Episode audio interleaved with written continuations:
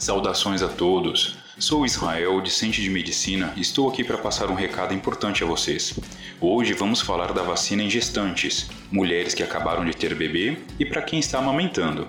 A vacina ainda não foi testada amplamente em outras nessa situação. Entretanto, já foi bem estudada entre outros animais e não demonstraram prejuízos direto ao feto. Mas se você está grávida ou amamentando, você até pode tomar a vacina, desde que decida junto ao seu médico. Você tem todo o direito de ser informada sobre todos os dados da vacina. Se não puder tomar a vacina, tome todas as precauções de higiene, uso de máscaras e distanciamento social.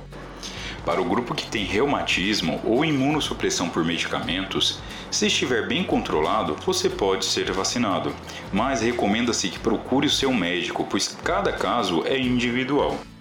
Já para o grupo de pessoas que está tomando medicações para, aspas, afinar o sangue, evitar trombose ou qualquer outro medicamento anticoagulante, fiquem tranquilos, não há impedimento para tomar a vacina.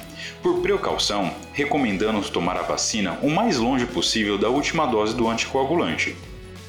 Agora, cuidado! Se o senhor ou a senhora está fazendo tratamento contra um câncer, fez algum transplante ou tem alguma doença que baixa sua imunidade, procure seu médico. Só ele vai poder te orientar e fazer a melhor recomendação, pois a vacina, o vetor, não é replicante ou o vírus foi inativado, não sendo muito provável de causar riscos.